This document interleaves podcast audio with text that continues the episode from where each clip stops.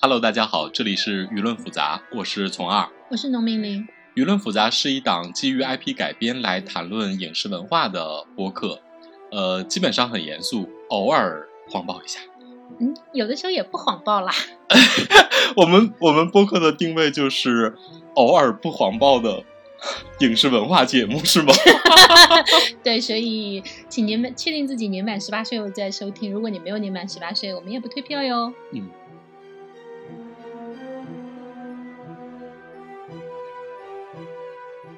嗨，大家好，我们这次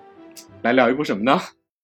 哎，就是神奇动物去哪儿了？去哪儿了？去哪儿了？ 这个我们心中充满了各种槽点。本期我们将集中火力的从大概八个维度来讨论一下。对，然后先说明一下这个利益相关问题，就是我本人算是一个哈迷吧，算是一个哈利波特的粉丝，然后神奇动物一二三全都看了。对，就是农民是一个他完全顺着看下来的，他进入那个世界特别完整。我呢，我是一个对照组啊，我是一个我看过《哈利波特》系列，我了解那个世界的运作规则和大体的人物，但是呢，我对神奇动物世界这个展开的这个新新的世界呢，我从一开始就一直没有看，二我也没有看，我是而且我是在没有看一二的情况下，先去把三看了。以一个完全路人的视角去看了，然后呢，我再去把前两部给补了。 然后呢，最后我们一交流发现，嗯，要不拍的挺好的，下次别拍了，还是直接把这个片子送往阿兹卡班，先发配一段时间吧。对， 那你可以先就你的这个体验先谈谈。我说实话啊，我看三的时候，我只知道一个大概的世界观，嗯，然后呢，等于说三整体看完之后，你知道我我心中一愣一愣的，我心想我看了个啥？感到了世界一片茫然。就是我也能看懂这个故事，它大概在讲什么故事，但是对里边出现的一些枝节呢，我的确是比较陌生。我虽然知道一个大概的世界观，但是呢，我就想说，你出来的这些关系对于整个电影的故事情节的推动，或者说整个高潮的酝酿，或者说对整个世界观的补完，意图在哪里？我我我就是毁灭世界的阴谋在哪里？你怎么阻止这个世界毁灭的？然后那个这帮人每个人的任务分配，就是我们所谓的这个执行拯救世界任务的小队，都是大家怎么一步一步的走到这儿的。然后我心想，嗯，你是来掳我的吗？ 所以，呃，这就是我们之前为什么要说清楚我们各自的立场，因为虫二明显不是一个粉丝，而我算大半个粉丝，这就决定了我们会怎么去评价这个电影。因为，呃，神奇动物这三部曲，第一部还好，第二部的时候其实它就被批评为非常的粉丝向。嗯然后到了第三步呢，可能你依旧觉得这非常的粉丝向，因为你会有大量的搞不明白怎么回事儿。嗯但比如我看的时候，就是一些基础的东西，我可以靠我自己的背景知识脑补上去。我没有觉得我看不懂，虽然可能我仍然觉得这个地方在捋我，或者这个地方它属于交代的非常不清楚，但是呃，它为什么到这一步我是知道的。你看，咱们中间就会有一个信息差的一个分野。对，所嗯以呢，我们聊《神奇动物三》，就是我们的标题是它到底错在哪儿啊？嗯，虽然我们也未必比人家更高明啊，但我们试图分析一下。我们分析的第一个问题就是，粉丝电影或者说系列的 IP 电影，这个粉丝的导向和这种呃怎么说呢，电影市场的这种观众的大数据调查，到底他们是怎么影响的？如果一个系列 IP 电影做成了一个粉丝电影，它到底的利弊在哪里？所以这也是我们两个人一开始标明我们看这个电影时候的角色的这样的一个分野。 这个不是那个知乎上常说的利益相关吗？对对对对 对，先表明一下，就是说我坐在这个坑里坐了二十年了，然后那 个我来谈这个问题，或者是我纯路人啊，发表一下看法。 对对对，呃，但这个是这样的，就是比如说像第一部，其实是这三部里面，你你虽然当时觉得口碑不好，其实它已经是三部里面口碑最好的一部了。对它的烂番茄大概呃爆米花指数都有差不多七十多，嗯，就属于在群众里的口碑还不错。就他第一部怎么说？嗯，他第一部其实反而我觉得是跟《哈利波特》世界联系的相对没那么紧的。啊，对对，它就是从《哈利波特》的里面的一本假教材，嗯、对，就是那个神奇动物这个教材开始讲起这个故事。呃，它等于说是全新的开辟了一片宇宙，因为是大概二二几年、三几年那会儿，然后在然后又是在美国嘛，对然后出现的又是一个原来只出现在作者名录里的这样的一个名字开始的一个全新的故事，所以我反而觉得它第一部属于包袱比较轻，那反正我回看了这三部之后，我觉得第一部作为对《哈利波特》的那个魔法世界的拓展是非常好的一个进入的节奏和嗯角度。对，就整个是怎么说呢？就是你上来你就想说他他他这个戏的主角一个呃动物保护学家，然后那个他若干年后写成的那个呃动物保护学的书，变成了哈利波特的课本儿，这个就是一个很神妙的一个连接，而且它所呈现出来的这种。呃，哈利波特世界五十年前的这个世界是什么样的？它其实充分的勾起了大家对那个东西的好奇，也嗯把原来的魔法世界给整个的开始拓展开了，而且采用了是一个这种魔法动物的角度，我觉得还挺友好的。对，就是等于说，它其实是给了一个挺大的创作空间，同时呢，它这一步对路人来说是挺友好的一个入坑的选择，因为对你没有那么多历史要去了解，那么多人物关系你要去了解，你可以一上来就看你喜欢的那个部分，一个神奇动物学家和他的动物冒险。对，就完全可以嗯当一个新片子来看嘛。嗯对，就是所以他，而且他其实出场的人物也很简单，就嗯是神奇动物，就是纽特，嗯，然后纽特遇到了一对儿姐妹，然后她嗯因为她这个属于那个算是双生双旦吧，对，然后包括那个面包师，然后反派也很简单，反派就是那个默默然那个男孩儿克莱登斯，然后有一个科林法瑞尔演的这个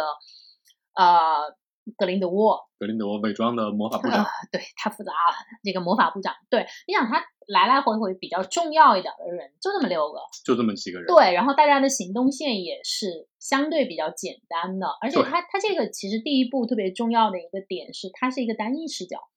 他完全是在这个纽特的视角之下，就是我要找动物，然后引出一系列的乱子。它是一个特别经典的叙事结构。对，就是欧美，比如说你看像呃盖茨比，就是小、小李的那版盖茨比，他就是从那个包括夜访吸血鬼，嗯、都是从一个比如说记者的角度，然后一个陌生人，他本人对这一块儿也有陌生感，对就是这个陌生人闯入了一个世界，然后你你观众就带入到他的视角，然后逐渐逐渐的这个整个神奇的异世界展现在你的面前。你想这个里面纽特本人虽然不是一个魔法新丁，但是呢。呃，美国魔法界对他这样的一个英国魔法学者来说，仍然是一个新世界。对而且它这个里面还配置了那个麻瓜雅各布，这个也是这个设计也是为了有一个麻瓜的，而且是一个完全魔法陌生，就跟观众一样，它其实是代表了观众里的那部分路人。对，他就带着你进这个世界，然后去领略这个新的魔法世界。这个设计怎么说，挺套路的，但是它特别有用。对，而且 这个麻瓜，或者是说美国魔法界称之为麻鸡的这样的一个普通人的视角，它跟主题，甚至说跟那个呃整体的阴谋线也是直接相关的，对，因因为为它它就牵涉到人类和巫师之间的如何相处的问题嘛。呃，对，因为它这个里面还有一点就是第一部、第二部争夺的重点都是，其实都是这个克莱登斯，就是这个默默然身上有嗯默默然这个男孩儿。因为默默然，我们要补充一下背景，以便以以以确保大家可能没有看或者是有点忘了，就是因为默默然的诞生其实就是巫师在被追逐和魔法力量不被承认的时候，一直压抑之后产生的这样会暴动的一个魔力。对就默默然本身其实虽然它都是附着在小巫师的身上，但其实它本身是一种神奇动物。因为对纽特有有之前从苏丹那儿分离出一个默默然放在自己的箱子里嘛，所以整个神奇动物在哪里里面，其实这个关键的重心是默默然。对然后默默然的诞生，其实就是因为人类和普通的人类和巫师之间的斗争，所以它这个设计虽然套路，但是它是一个特别有效的套路。就是它主题特别明确。对。然后呢，叙事线索也是一个单一视角的跟着你走，然后大家很好进入这个世界。而且说句俗的，就他的爽点，我觉得设置的也很好。就比如说一开始，哇，我跟你说，呃，我不知道你有没有，反正我看到那个秀秀，就是那个特别喜欢金属嗯金的那币的那个、个出来的时候，我我真的有一点想说，哇哦。然后包括纽特后来进了那个他箱子里的那个世界，就给你展示出一个特别瑰丽的动物园出来，然后在里面那种雷鸟在天上飞对翔啊，对对对，就那个真的还让我挺 wow 的，就是你说这一段对剧情有什么特别强的戏剧推动，它恐怕没有，但是它是一个特别好的游戏时间。对嗯，这就是我们说那个魔法世界，你要开启一个完全的大家特别好奇的、向往的，然后存在于想象中的世界。然后这个世界其实一给了一个非常漂亮的交代，而且对它是通过各种情节一一步一步的，就是你隔几分钟你就觉得有一个小小细节特别好。对，但它这种细节吧，其实好也并不是好在说设定呃或者人物关系上或者台词特别精妙。它其实第一部的好，真的还是我觉得是罗琳在整个 HP 世界建立的那种对魔法规则的塑造和对魔法世界的设嗯定。对其实，在第一部里面都是体现的很好的，就这部分的优点。你呃，当年《哈利波特》里面特别吸引你的，比如说像魁地奇呀、嗯，然后黄油啤酒啊，然后这种会说话的画像啊，就是这种惊喜，我觉得是有延续到《神奇动物一》里面的。这个第一是作为粉丝，你肯定很开心嘛，然后作为路人呢，你第一次接触，你也会觉得哇，这是一个跟现实生活就区别很大的一个异世界，你很明白你。你在一个异世界里面，你记得我那时候其实还蛮吐槽海王的，你记得吧？那就是因为我觉得海王的水下的斗争和水下的怪物，它其实没有让我看到说只存在在这个水下超水下怪物斗争里的东西。我觉得那个那个就感觉是一个正常的海洋生物，然后大家里面进行了一通跟陆地上没什么区别的打斗。我我我觉得就是海王的这个部分真的没有让我惊喜。对，它没有特别的规则设定。海王就是啪啪一顿打，然后打的你特别爽。啊、对，海王，我们可以接下来再说，我们在后面说剧本的时候可以再说一下海王，因为我觉得海王又属于套路特别娴熟，嗯，呃，然后呢，他没有什么很特别，但是他就是靠这种金手老司机的套路，他用一个比较少的钱获得了一个很好的票房，他在 DC 那几年里面属于一个成绩和口碑都还可以的作品。实际上，我个人认为也是他模仿漫威模仿的最成功的一部，虽然可能对 DC 粉没有那么满意，因为海王的海王整个片子的气质离 DC 传统的气质差很远啊。呃，对，我们可以接下来再说，因为这对个，环这个绕反片了嘛，正嗯，在我们讲这个类型电影的不同做法的时候，可以再具体的谈一谈。然后那个，你你你说到第一部，我我回想起一个小的细节啊，嗯就是这个对于系列粉丝电影其实也是一个比较灾难，比如说小雀斑啊的塑造这个形象的那种啊社恐感啊，对和那种侧头，然后蜷着背，然后那种表演方式啊，嗯，我看三的时候，因为我没有完全，我我只知道剧情，但是我我对这个人物啊，啊，我还不熟悉。我看到都小雀斑那种在三里边直接的表演的时候，我其实有点懵，啊，我就想你你是在演霍金吗？ 然后我看完一之后，因为一其实是最充分的表现了小雀斑演的这个赖特这个对对对，人物，就包括嗯他进入那个自己的那个皮箱里的动物世界的时候，他一下就他一下不腰 活了是吗？背也不驼了，说话也自 然了，然后后一口气上六级台阶也不喘了啊是吗？是的，一下就大病康复了，你知道吗？就是你在那个时候，你在一里边儿，其实你会得到特别完整的一个小雀斑的人设，嗯对但是在三里边儿其实完全没有给这个空间，他默认你已经知道了。但这个对于普通观众来说，你就觉得这个人他不是有点大病？ 哦你知道这是一个小细节，哦，这个角度确实我没有想到，因为我从头看下来，对我就你很从头习惯看下他这来，样你就特别了习惯。啊、我看的时候我就觉得特别突兀，这人是有什么隐疾吗？我我其实是有这么想过的。哦，这也是粉丝电影，我觉得有时候也不是特别好，就是它有有些特别明显的人物特征，他已经在前作交代了，他后面没有必要交代。但是或者他要不要观众我觉得不是交代，而是说，其实你每部都要考虑有新入门的对粉丝，是你的可能需要，比如说小学班是个社恐这件事儿，你可能第二部、第三部你需要用不同的情节反复的去渲染这件事就是情。你看第一三个是三里边根本就对没有情节来表现他是个社恐第一个是加强他的人设，第二个是让新入门的粉丝能够理解他这种性格的成因。但是这对一块儿呢，啊，我只能说这个车速太快了。呃，剧情车，剧情车不是那个车， 不是开往幼儿园的车， 就是车速太快，就是只要能把任务走完，已经走完已经很难了，大家已经嗯顾不上再去具体的塑造某个人物了。反正第一部，因为我还当时我还看了呃剧本儿，因为他们后来这个戏出了之后，还出出版了官方的剧本儿嘛。对，对，就是你从剧本的结构来说呢，嗯，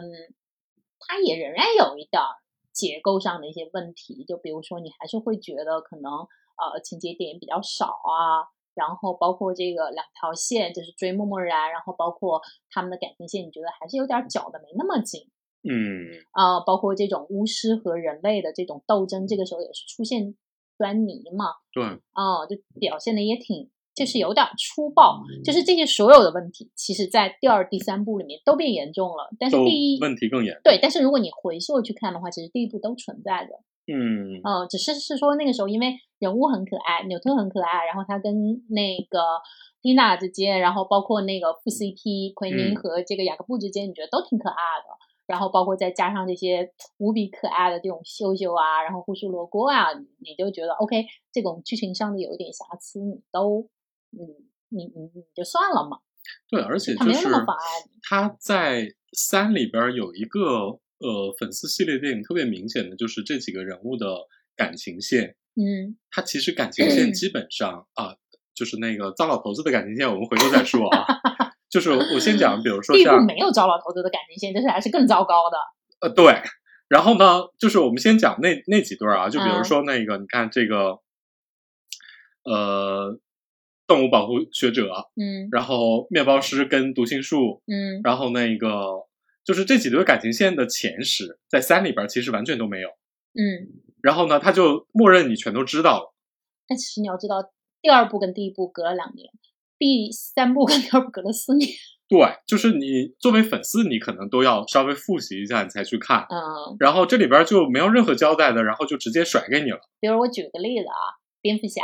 嗯，就是蝙蝠侠经常嘲笑蝙蝠侠影视剧的一个梗，就是韦恩夫妇每集都要死，大概每集死都要了死三十一多遍，次。对，就是这是一个经常大家拿来开玩笑的梗，但实际上你放在这个剧里面这是重要的，因为这对是因为这是老爷性格里面最重要的一个底层的成因。如果你每一步不讲这件事儿，所有的新粉或者新看的人都会想。你怎么这么矫情啊？你怎么事儿那么多呀、你怎么天天在这儿亿万富翁在这儿嘤嘤嘤嘤啊？所以就是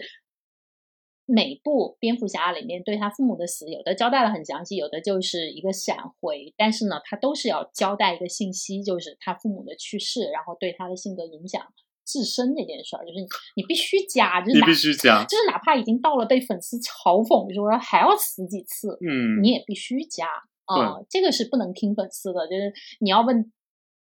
DC 粉丝或者问蝙蝠侠粉丝，那大家觉得我这事儿我有什么不知道，啊还要你说对，就是啊、我我跟你说，就是那个，就比如说我我随便举个别别的领域的例子啊，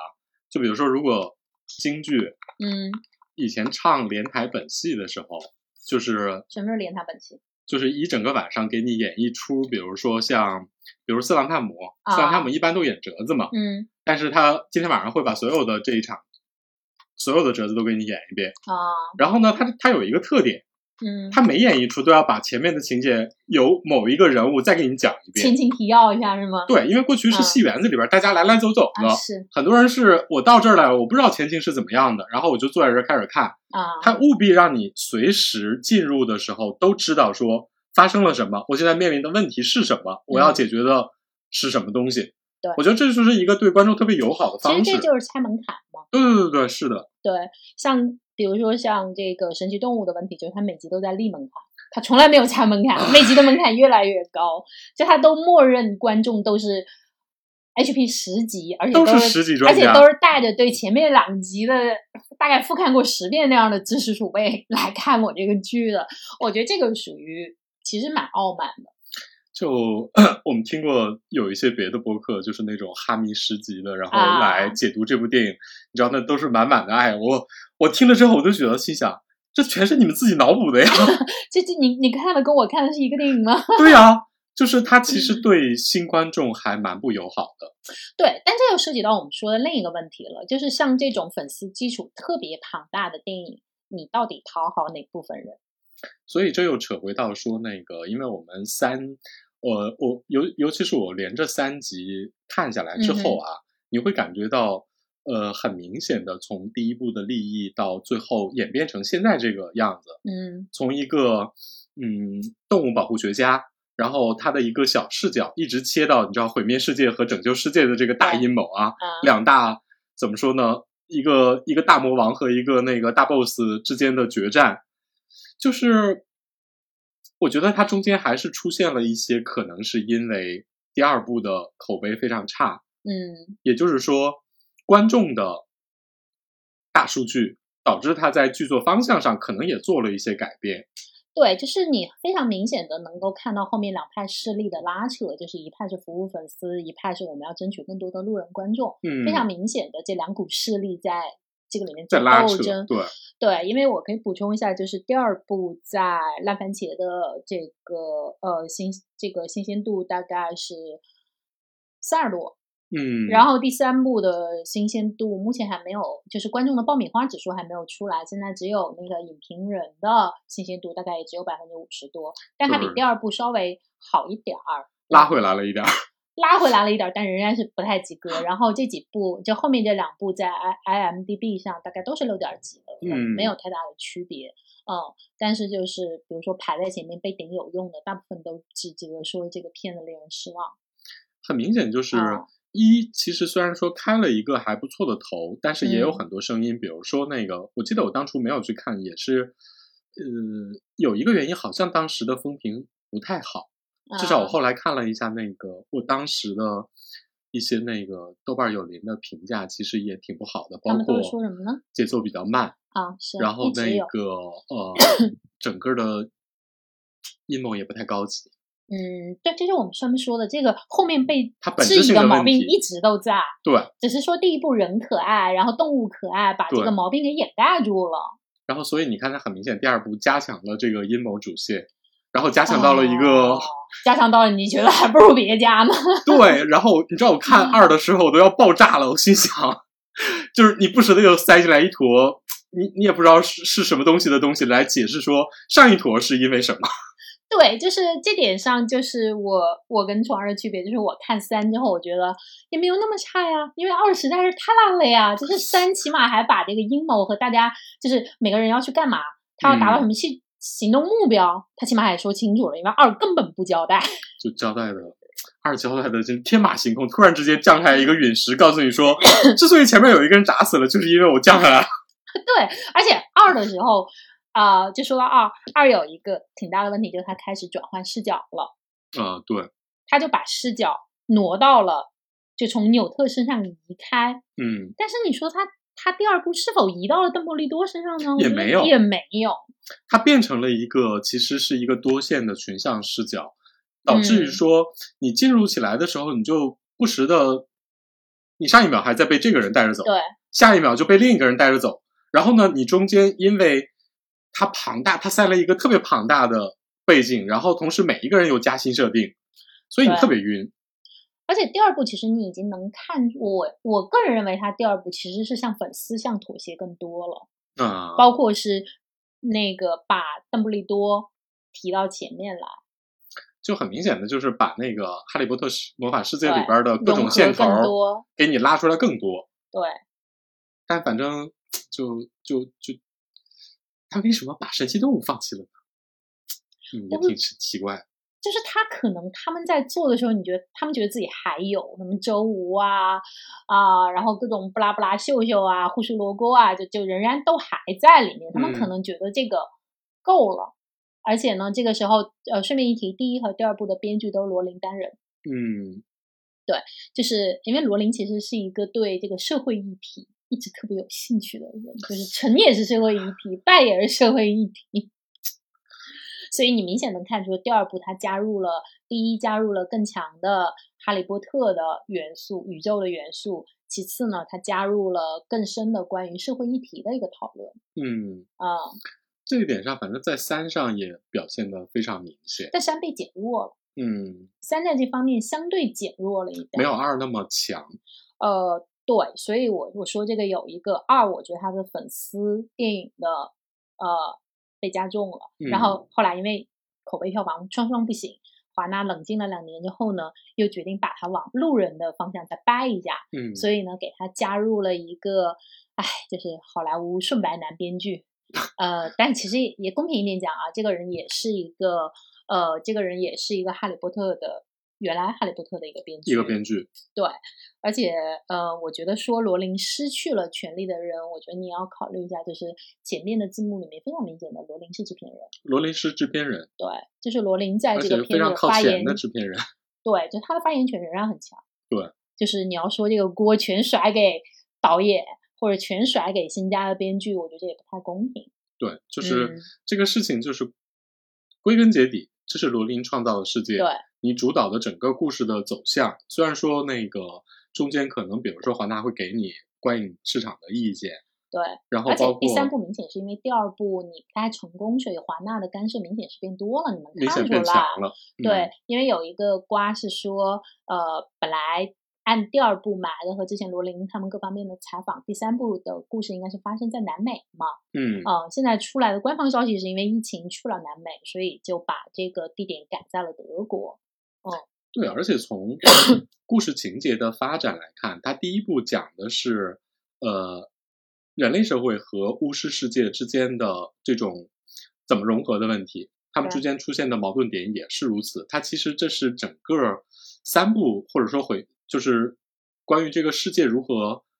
统治嗯，或者说治理的这样的一世界要个，走向什么方向吧？对，因为它其实是一个大主题。它的大方向其实它的大矛盾其实是格林德沃代表的这一派巫师至上和邓布利多代表的这一代派算平等改良派吧，嗯，他们两个人之间的私人之间的感情和他们政治理念的斗争，决定了其实怎么说，用咱们的话说，巫师界发展的两个方向吧，两条路对线吧。就是一个鹰派和一个 鸽派。呃，对，或者我们再举个例子，就是《渣男 X、嗯 X Man》里面，就是你可以把邓布利多等同于呃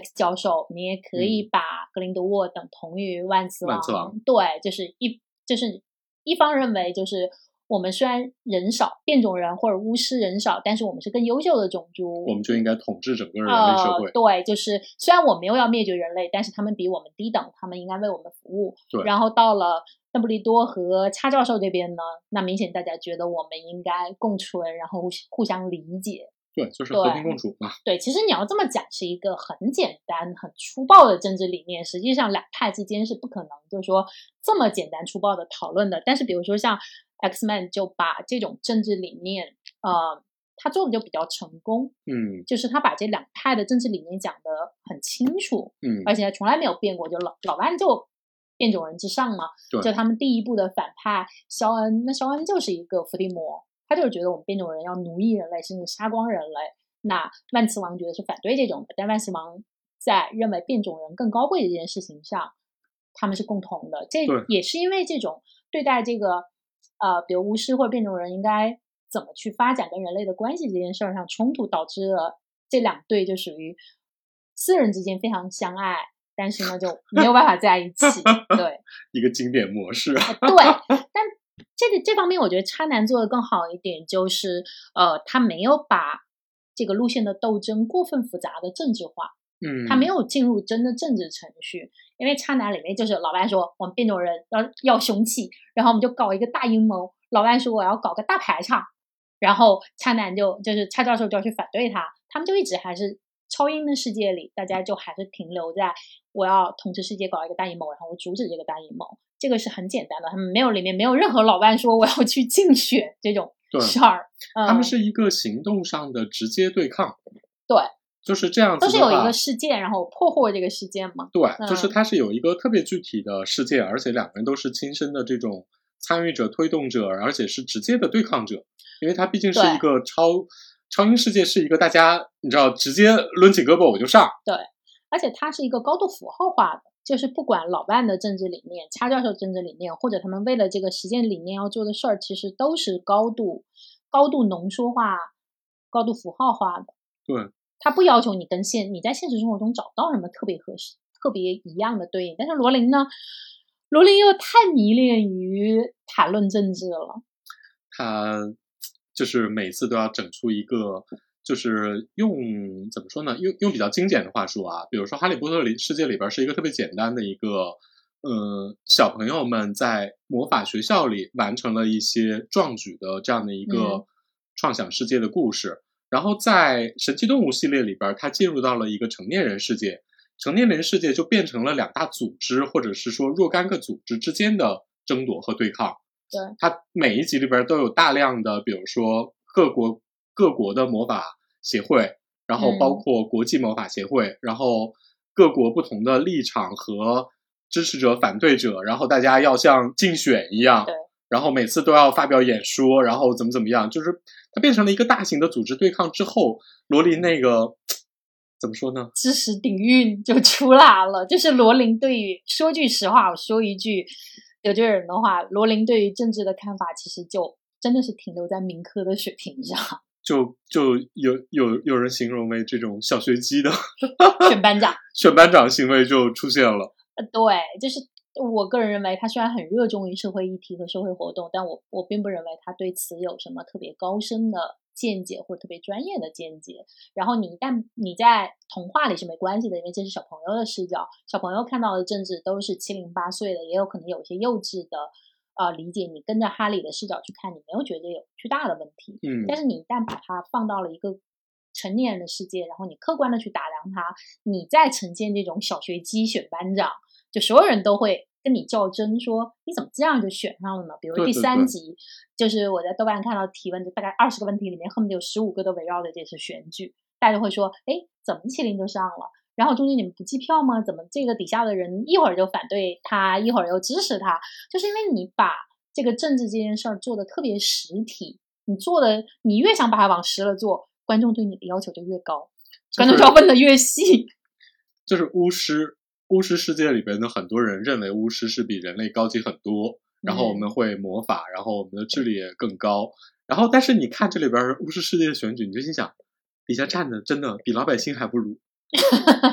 就是这帮人一会儿啊，我拥拥护格林德沃，然后一会儿我拥护另外一个人，然后那个只是因为上面人做了某个举动而已。就是你心想，你们是白痴吗？但我觉得这个塑造稍微跟你有点不一样的想法，就是我觉得就是呃，你在这个里面把这些巫师理解为群盲或者说乌合之众是 OK 的，因为比如说金庸的《天龙八部》里面也有这样的呈现，就它底下有一个群体叫群豪，嗯，这帮群豪经常也没有什么名字，就萧峰上来说，他们觉得也挺对，然后那个段誉上来说，觉得也挺对，然后后面说啊，不行，你们都卖国。后来有胆汁上来了，说啊，这个南有大辽，北有大理，然后大家说说的对，说的对，说的对。你说这些武林群豪们，你你那会儿能练武功的人，你怎么都比一般的老百姓懂得多、见识广吧？但其实大家也没有足够的判断力，也是随便上来一个人煽动一下，大家就说说的对，说的对，说的对。呃，就是每个世界里都有它的乌合之众，因为这个里面是没有比这帮巫师的乌合之众更不懂事儿的一般民众出现的，所以他们其实已经代表了盲目的大众。我不是说大众就一定是盲目的，但是当大家成为一个大群体的时候，呃，通常真的是不取决于这个里面水准最好的人，而是取决于这个里面水准最差的人。这就是还是回到一个特但是别在罗琳的这个塑造里，基础的问题就是，就比如说，你看金庸的世界啊，金庸的世界是一个特别丰富的世界。啊，你对知道，除了有群雄之外，还会有各种，比如说包不同那种说话特别难听 的， 那种对，杠跟谁精都杠精。对对对，然后就是，你知道那个那个群众的层次是特别丰富的。是的。然后嗯呢，你你也知道有各种立场不同的人，对，也有盲从的，也有杠对精，然然后哎后也有心怀叵测的阴谋家。对，但回到罗琳塑造的这个神奇动物的世界里，你看，除了正派、反派，剩下就是群盲。呃，还有工具人儿，就是他们就那各个种后来工具人选出来的那个什么桑桑托斯夫桑托人，斯那就是个工具人儿啊，对，彻头彻尾的工具人儿啊。就是其他人都没有自己的意志，就他是一个彻彻底底的群盲，你知道吗？